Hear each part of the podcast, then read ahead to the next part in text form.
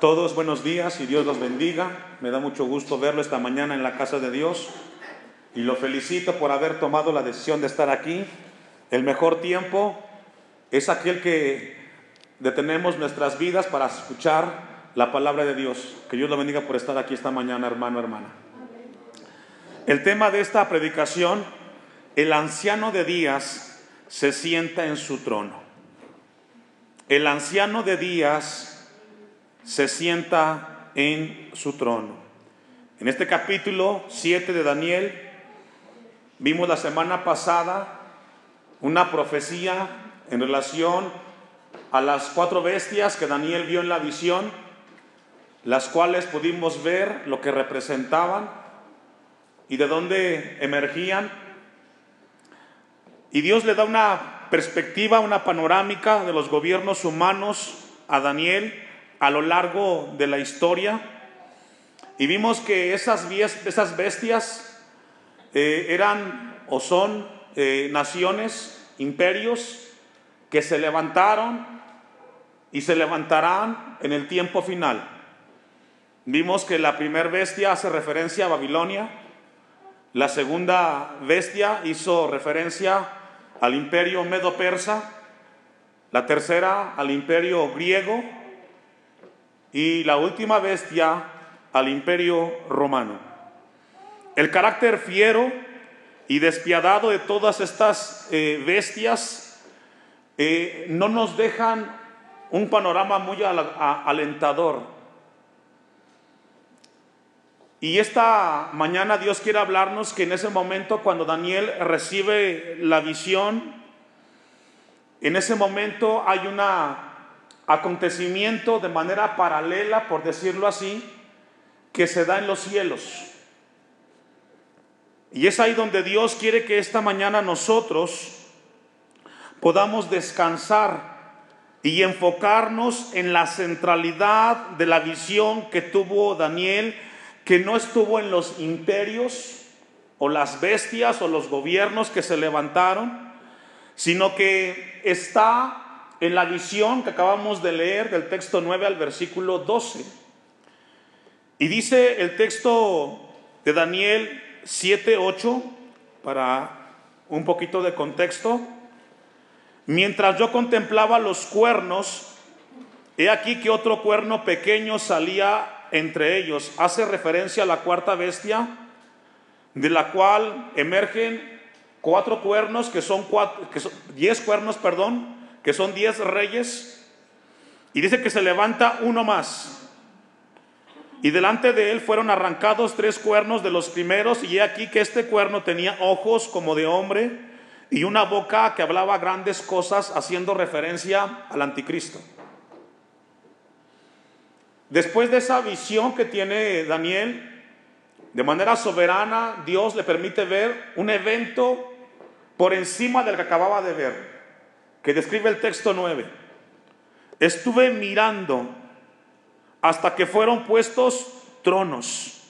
Y vemos que Daniel en el versículo 9 dice que él estuvo mirando, es decir, estaba mirando la visión de las cuatro bestias, lo que representaba cada bestia, pero en ese mismo instante Dios lo lleva a ver una visión, que esta mañana Dios quiere que la iglesia Así como Daniel pueda verla con los ojos espirituales con los que Daniel la vio en ese momento. Estuve mirando hasta que fueron puestos tronos. Y encontramos entonces que Daniel comienza a ver el desarrollo de un tribunal en sesión para juzgar al cuerno pequeño. Eso es lo que habla el texto 9. Daniel 7:25, vamos a ver la razón por la cual el cuerno pequeño o el anticristo es juzgado. Recordemos que la profecía de Daniel, él ve tres imperios que ya pasaron. La cuarta bestia hace referencia a un, em, a un imperio que fue derrotado, que fue el imperio romano por los bárbaros, pero que de ahí iban a emerger diez cuernos o diez reinos. Dice Daniel 7:25, y hablará palabras contra el Altísimo, y a los santos del Altísimo quebrantará y pensará en cambiar los tiempos y la ley y serán entregados en su mano hasta tiempo y tiempos y medio tiempo.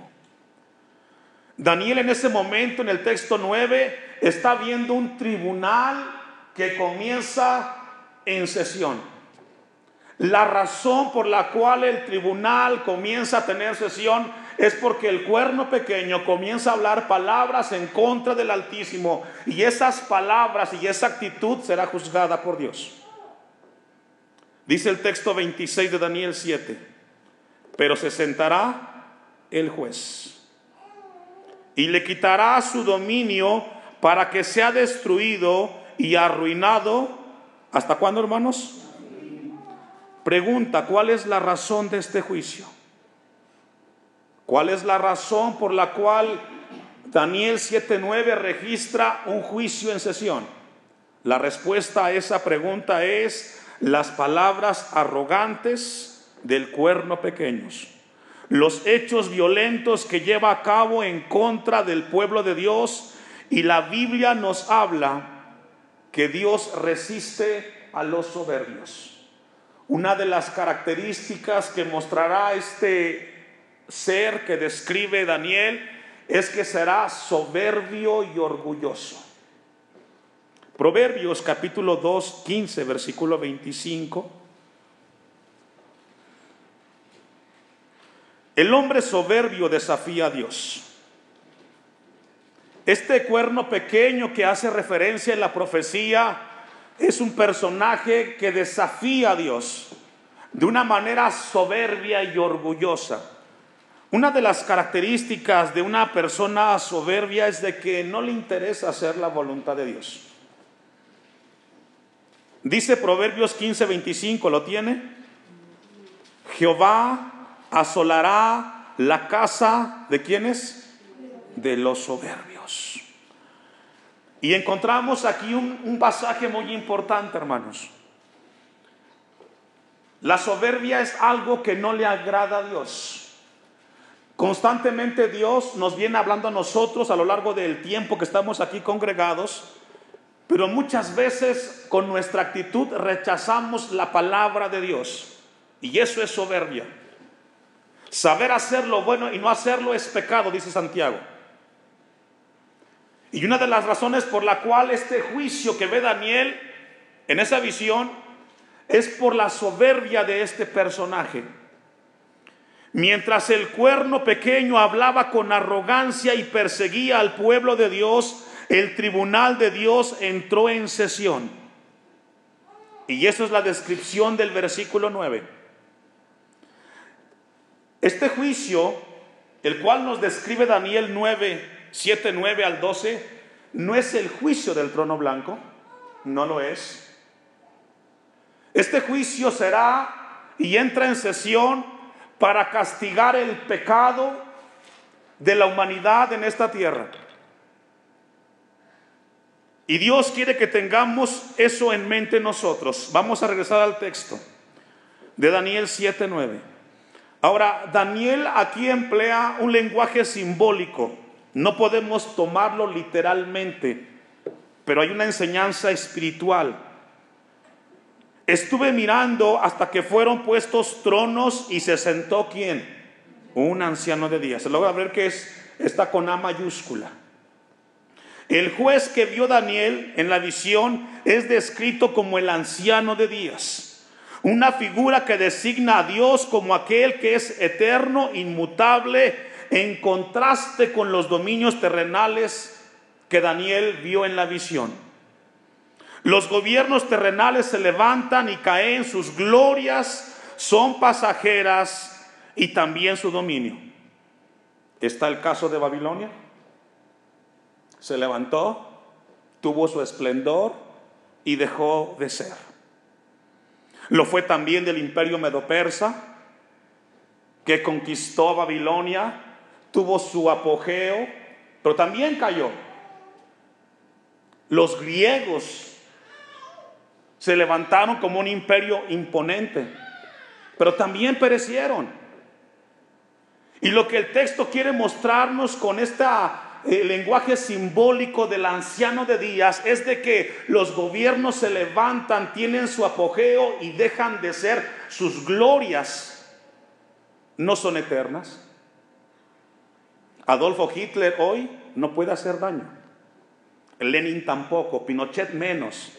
Quedaron en los libros de la historia y en los museos como un recuerdo. Pero nuestro Dios es Dios ayer, es Dios hoy y es Dios por siempre. ¿Cuántos dicen amén? Y eso es la visión que ve Daniel. Un anciano de días, un lenguaje simbólico haciendo referencia al Dios que nos habla que es eterno e inmutable. Pero también la palabra anciano de días también representa una figura sabia, digno de temor y reverencia. Cada vez que encontremos en la Biblia esta palabra, anciano de días, haciendo referencia a nuestro Dios, el cual merece reverencia, y tenemos que reconocer que nuestro Dios es sabio. ¿Cuántos dicen amén? Ahora, la Biblia también le da un gran énfasis a la ancianidad. Levítico capítulo 19, versículo 32. La ancianidad en la Biblia está íntimamente relacionada con la idea de sabiduría. Levítico 19, 32. La idea que tenemos nosotros en el tiempo presente en relación a un anciano es que con el paso de los años se presupone que una persona ha madurado. Pero no siempre sucede así. Hay gente que llega a ser anciano pero no ha madurado.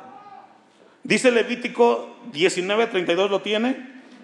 Delante de las canas, ¿qué debe de hacer, hermanos? Te levantarás y honrarás el rostro del anciano y de tu Dios tendrás temor, yo Jehová. Encontramos en la Biblia que nos habla que la persona que llega a la etapa de la ancianidad debe de merecer respeto. Todo lo contrario que vemos en el tiempo presente por los, por, por los jóvenes, si tienes en casa un anciano una anciana, merece tu respeto.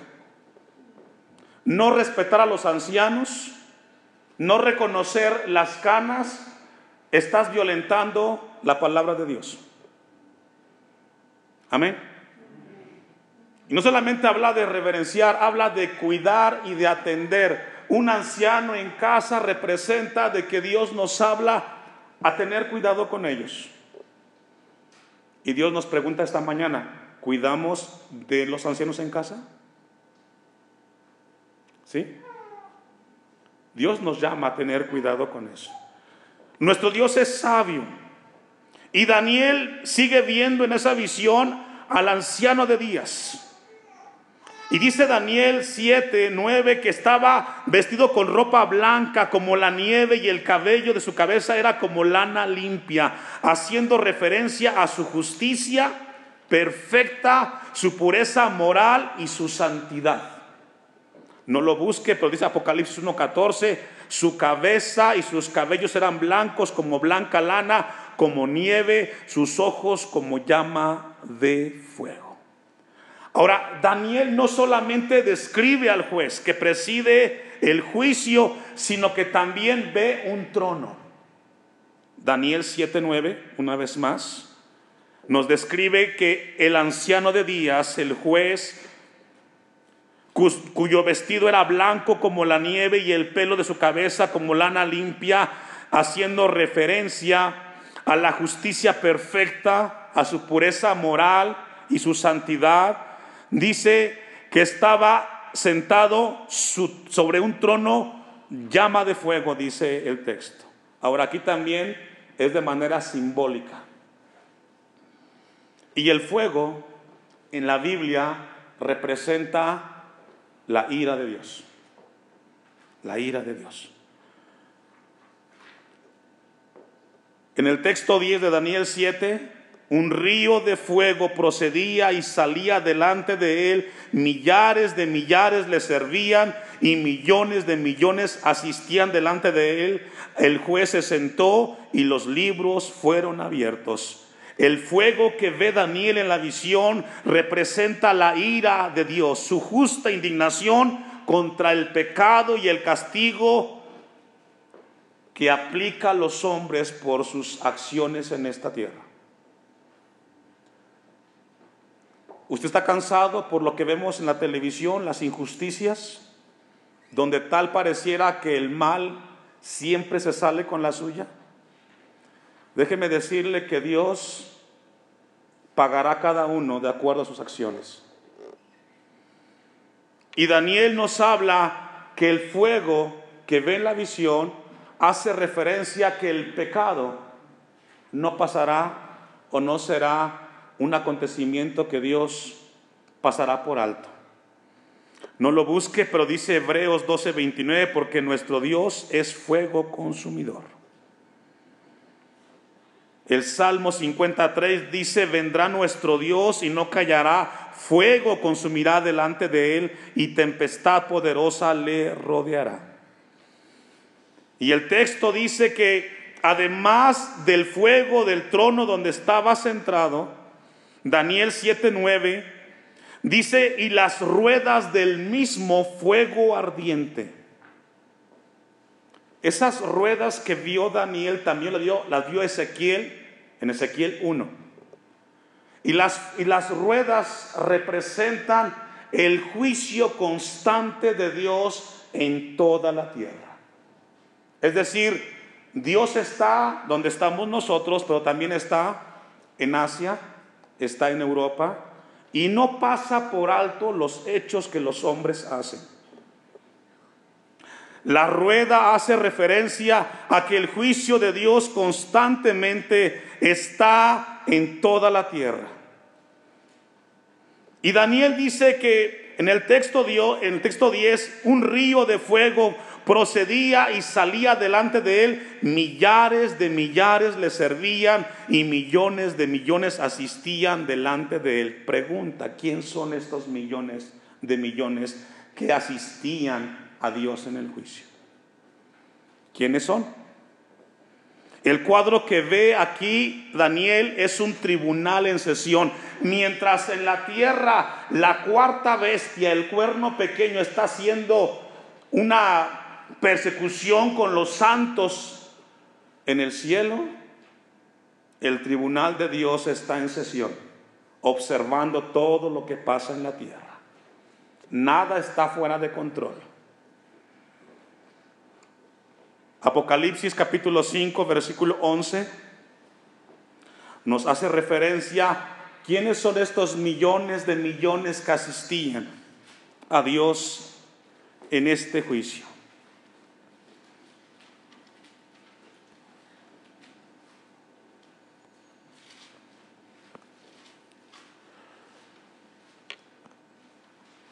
Y dice Apocalipsis 5, 11, y miré y oí la voz de muchos ángeles alrededor del trono y de los seres vivientes y de los ancianos y su número era que hermanos los millones que estaban allí eran ángeles o serán ángeles asistiendo a Dios. La Biblia nos habla que los ángeles se encargarán de llevar a cabo las indicaciones de Dios. Y nos habla Daniel en la visión que Dios en ese momento estaba siendo asistido por los ángeles. Y dice el texto 10 de Daniel 7, y el juez se sentó. Es decir, el juicio entra en sesión. Y dice la Biblia en Daniel 7:10 que el Dios se sentó y los libros fueron abiertos. En estos libros que registra Daniel están los nombres de los acusados y el nombre de su acusación que pesa contra ellos. El libro de Apocalipsis, Apocalipsis 20, versículo 11 y 12, nos hace referencia de estos libros. Esto es muy importante para la iglesia en el tiempo presente. No estamos describiendo un guion de película. Es una palabra que se cumplirá y que Dios quiere que tengamos presente en nuestras vidas. Dice Apocalipsis 20, 11, y vi un gran trono blanco y el que estaba sentado en él, de, de, delante del cual huyeron la tierra y el cielo, y ningún lugar se encontró para ellos, y vi a los muertos, grandes y pequeños, de pie ante Dios. ¿Estaban como hermanos? De pie. No como usted sentado en la silla. Solos de pie ante Dios. Tu hijo no estará contigo, tu papá no estará contigo, el pastor no estará ahí, que estaremos con el Señor, Dios mediante. Y los libros fueron abiertos, y otro libro fue abierto, el cual es el libro de la vida, y fueron juzgados los muertos por las cosas que estaban escritas en los libros, según que hermanos, en esta visión que ve Juan, no vio a ricos ni a pobres ni a famosos ni a desconocidos. Vio a personas que fueron juzgadas por las cosas que hicieron.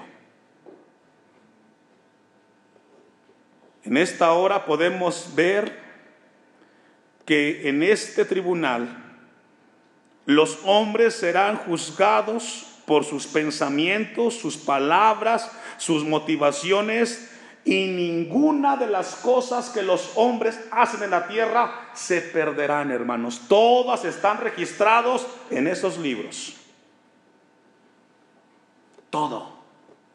Los pensamientos más íntimos de los seres humanos están registrados ahí y serán juzgados porque Dios establece que así será, hermanos.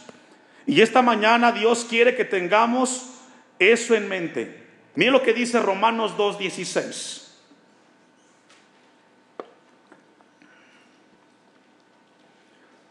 Hasta el día de hoy aparentemente los crímenes quedan impunes. Los malos se salen con la suya. Los jueces dejan libres porque les dan una cantidad de dinero, son corrompidos y salen. No será así con Dios. Dice Romanos 2.16, ¿lo tiene? En el día en que Dios juzgará por Jesucristo. ¿Qué? ¿Y usted cree que los hombres tienen secretos? Sí. Los pensamientos más íntimos. Los secretos de los hombres serán juzgados por Dios. Y esta mañana esta palabra nos debe de llevar, hermanos, a reconocer que es mejor vivir una vida clara delante de Dios, porque en ese momento no habrá secreto oculto que Dios no vaya a mostrarte del cual entregues cuentas.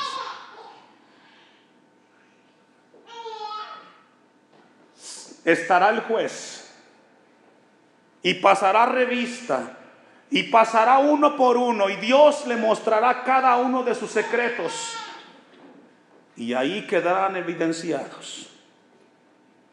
Y no habrá manera de corromper al santo de santos. No habrá fianza, porque el tribunal entró en sesión. Todo lo que el hombre hace en secreto será traído a juicio. Y ahí escucharás las motivaciones, los pensamientos. Y el anciano de días, sentado en su trono, pasando revista. Vamos a regresar a Daniel. Capítulo 7.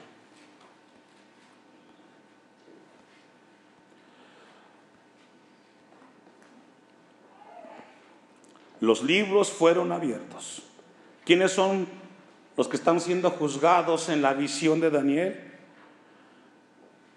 Es una pregunta que surge ahí. ¿Quiénes son los que están siendo juzgados en ese momento? Dice Daniel 7:11, y entonces miraba a causa del sonido de las grandes palabras que hablaba el cuerno, y, miraba hasta que mataron a la bestia y su cuerpo fue destrozado y entregado para ser quemado en el fuego. Y aquí serán juzgados, según Daniel 7:11, no solamente el anticristo, todas las personas que con soberbia pecaron hasta ese momento. Es interesante que Daniel no pierde de vista lo que sucede en la tierra y le da relevancia a lo que ve en, los cielos, donde Dios está juzgando. Aquellos que violentaron con su actitud la palabra de Dios. Texto 23, Daniel 7. Los gobiernos humanos en la actualidad siguen teniendo un carácter como el imperio romano, despiadado, violento. Y lo que podemos ver en la historia de la, de la, humanidad es que así como los imperios que hemos leído quisieron exterminar al hombre, hoy el hombre se ha encargado también de destruirse a sí mismo. Dice el texto 23 de Daniel 7, dijo así, la cuarta bestia será un cuarto reino en la tierra, y el cual será diferente de todos los otros reinos, y a toda la tierra devorará, trillará y despedazará. Y eso es lo que hacen los imperios. Quieren exterminar a la gente. Hoy, hermanos, vemos un caos en el mundo. Una imagen en, la cual el hombre sin piedad quiere acabarse a sí mismo, autodestruyéndose, como nunca antes. 24. Y los diez cuernos significan que de aquel reino se levantarán diez reyes y tras ellos se levantará otro, el cual será diferente de los primeros, y tres reyes derribará y hablará palabras contra el Altísimo. Y a los santos del Altísimo quebrantará y pensará en cambiar los tiempos y la ley y serán entregados en su mano hasta tiempo y tiempos y medio tiempo, pero se sentará el juez, Dios. Y le quitará su dominio para que sea destruido y arruinado hasta el fin. Lo que Daniel ve en la visión es el final de este imperio y del anticristo. El fin de la maldad terminará en ese momento. Para que esto suceda, Cristo vendrá por segunda vez. La iglesia, nos vemos en el rapto. No estamos aquí en la tierra. O solo que usted se quiera quedar. Pero este evento que registra Daniel es un momentito antes de la segunda venida de Cristo. Porque es Cristo el que se encarga de exterminar a esta bestia y el anticristo. Daniel 7:12, para ir concluyendo.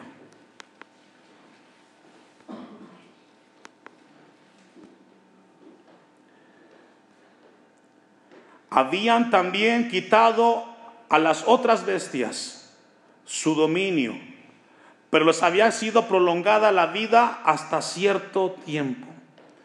Y lo que dice Daniel 7:12 es que los imperios fueron dejando rastros de su carácter que absorbió el imperio que los conquistó. Por ejemplo, cuando Babilonia es destruido por los medos y los persas, los persas adoptaron ciertas características de los babilonios. Cuando Grecia conquista a los medos persas, los griegos adoptan ciertas costumbres, pero costumbres sanguinarias y violentas del imperio que conquistaron. Y viene Roma y conquista a los griegos. Y tanto fue el impacto de Grecia en Roma que cuando domina Roma a Grecia no se hablaba latín, se hablaba griego. Y cada imperio va adoptando cosas principios del imperio que conquistó. Y es así como en el tiempo presente los países que gobiernan al mundo siguen siendo como los países que conquistaron, violentos y sanguinarios. Y encontramos la palabra de Dios que nos habla esta mañana a nosotros. Hasta aquí hemos leído un pasaje que nos habla del juicio del anciano de Días. La pregunta que surge, hermanos, esta mañana para nosotros, después de haber visto esto de parte de Dios, ¿y ahora qué hacemos con eso, pastor?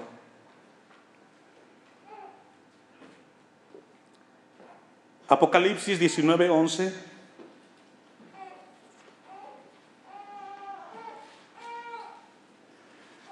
¿Cómo podemos aplicar esto que Dios nos habló a nuestras vidas hoy? Número uno, todo lo que hacemos, todo lo que pensamos, todo lo que escondemos, será juzgado por Dios, hermanos. Dios esta mañana quiere dejarnos una palabra en el corazón de la iglesia, a vivir una vida santa, una vida limpia delante de Dios, porque seremos juzgados. No tenemos por qué ocultar cosas. Dios nos llama a ser transparentes. Los, lo que hacemos será juzgado por Dios. Dice Apocalipsis 19:11. Entonces vi el cielo abierto y aquí un caballo blanco y el que lo monta se llamaba fiel y verdadero y con justicia juzga y qué y pelea. Dios no es indiferente al pecado de los hombres. Dios no es indiferente al pecado de los hombres. Muchos tienen la idea de que Dios es Dios de amor. Y nos gusta el Dios de amor. Y nos gusta cantar del amor de Dios, de su fidelidad. Pero así como Dios es perfecto en amor, también es perfecto en justicia. Y no dejará al culpable por inocente. Seremos recompensados por nuestros hechos. Esta palabra que Dios nos ha esta mañana ha hablado, hermanos, es una palabra futura para los tiempos finales. Pero Dios quiere que su iglesia esté preparada para el encuentro con su Dios. El mundo allá afuera está muy inquieto. Este fin de año 2019 hay mucha conmoción. Hay mucha gente de un lado para otro manifestando su malestar. La iglesia no puede involucrarse en ello.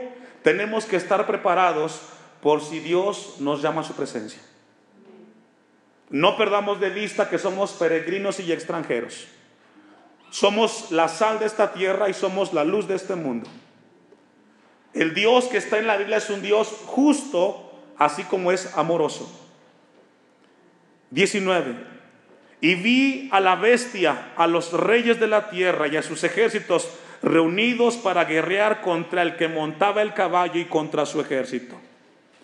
Y la bestia fue apresada, y con ella el falso profeta que había hecho delante de ellas las señales con las cuales había engañado a los que recibieron la marca de la bestia y había engañado y habían adorado su imagen. Estos dos fueron lanzados vivos dentro de un lago de fuego que arde, quémonos, con azufre. Cuando Juan escribe esta visión, Daniel no lo había visto. Pero en su tiempo, él escribió que al final de los tiempos, Dios traerá justicia a esta tierra. Y esta mañana Dios quiere que nos llevemos eso en nuestras mentes, hermanos. Vamos a concluir en el Salmo 73, versículo 2. Si centramos nuestra mirada solamente en la visión de las bestias de Daniel 7, podemos desalentarnos, desanimarnos. Pero Dios quiere que veamos que Dios está sentado en su trono y no pierde control de lo que pasa en la tierra. Salmos 73, versículo 2, encontramos a Asaf, un salmista, que se dejó deslumbrar por lo que vio en la tierra en su tiempo. En cuanto a mí, casi se deslizaron mis pies, por poco resbalaron mis pasos, porque tuve envidia de los arrogantes, viendo la prosperidad de quienes? De los impíos. ¿Cuántas veces como cristianos hemos sido atraídos por la prosperidad pasajera de la gente con la cual convivimos? Y les va bien. Y nos preguntamos por qué ellos que son malos están bien, tienen buenos negocios, no se enferman. Y algunos llegan a pensar, quisiera ser como ellos. Asaf tuvo envidia de esa gente. No tengamos envidia de la gente que en esta tierra le va bien haciendo cosas malas. Dice el texto 16 del Salmo 73. Cuando pensé para, para saber esto, fue duro trabajo para mí. 17. Hasta que entrando en el santuario de Dios comprendí el fin de ellos. Fue en su santuario donde Daniel pudo ver el final de los pecadores. Esta mañana Dios quiere que nos llevemos en el corazón la visión de Daniel. Ver la vida espiritualmente y no terrenalmente. Ver que en Dios todo tiene control. Y el pecado tendrá su castigo. Dice Asaf, hasta que entré en el santuario, hasta que vi la palabra de Dios, comprendí el fin del hombre de acuerdo a sus acciones. Es tiempo de afianzarnos en Dios. Es tiempo de no perder de vista nuestro caminar en Cristo y cuidemos nuestras acciones. Cada una tendrá recompensa, aún los secretos de los hombres serán juzgados delante de Dios. Póngase de pie. Con su Biblia en mano, Hebreos 9:27.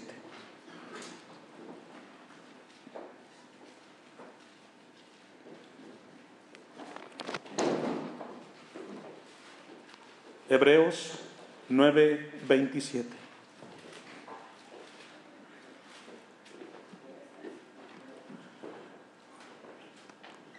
Y de la manera que está establecido para los hombres que mueran una sola vez y después de esto qué? No hay reencarnación, no hay segunda oportunidad. El evento que el hombre no puede esquivar ni evitar es la muerte. La oportunidad para nuestra eternidad está aquí en el cielo, aquí en la tierra, iglesia. Ahora que tenemos vida, aprovechemos el tiempo en buscar a Dios y caminar de acuerdo a la voluntad de nuestro Dios.